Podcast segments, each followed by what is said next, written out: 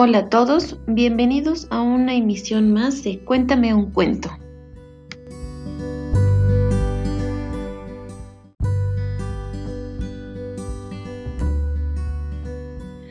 Hoy hablaremos sobre quién necesita pantalones.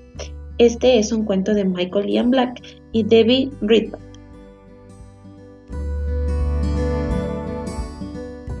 Este cuento nos narra la historia de un niño que después de la ducha corre por toda su casa sin pantalones y él se imagina su vida sin pantalones.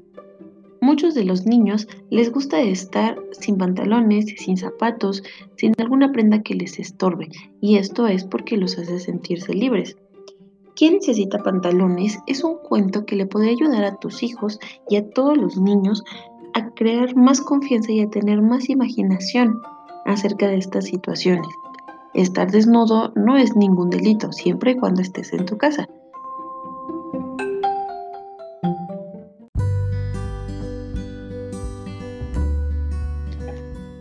¿Quién necesita pantalones? Es un excelente libro para leerlo en la noche con tus hijos.